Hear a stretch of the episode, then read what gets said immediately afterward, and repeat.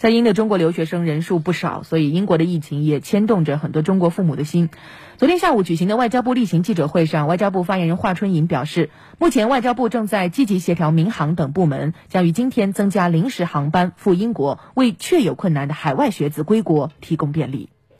华春莹表示，党中央始终高度重视和关心海外的中国留学人员。新冠肺炎疫情海外多点爆发后，外交部根据党中央的决策部署，已经要求所有各驻外使馆全面行动起来，想尽一切办法把党和政府的关爱传递给海外中国留学人员。不久前，国家呢曾经专门安排临时航班，先后从伊朗、意大利转运确有困难的人员有序回国。那么近日，由于疫情的蔓延和扩散，国际客运航班量大幅调减，一些中国留学人员中转回国途中遇到了一些困难。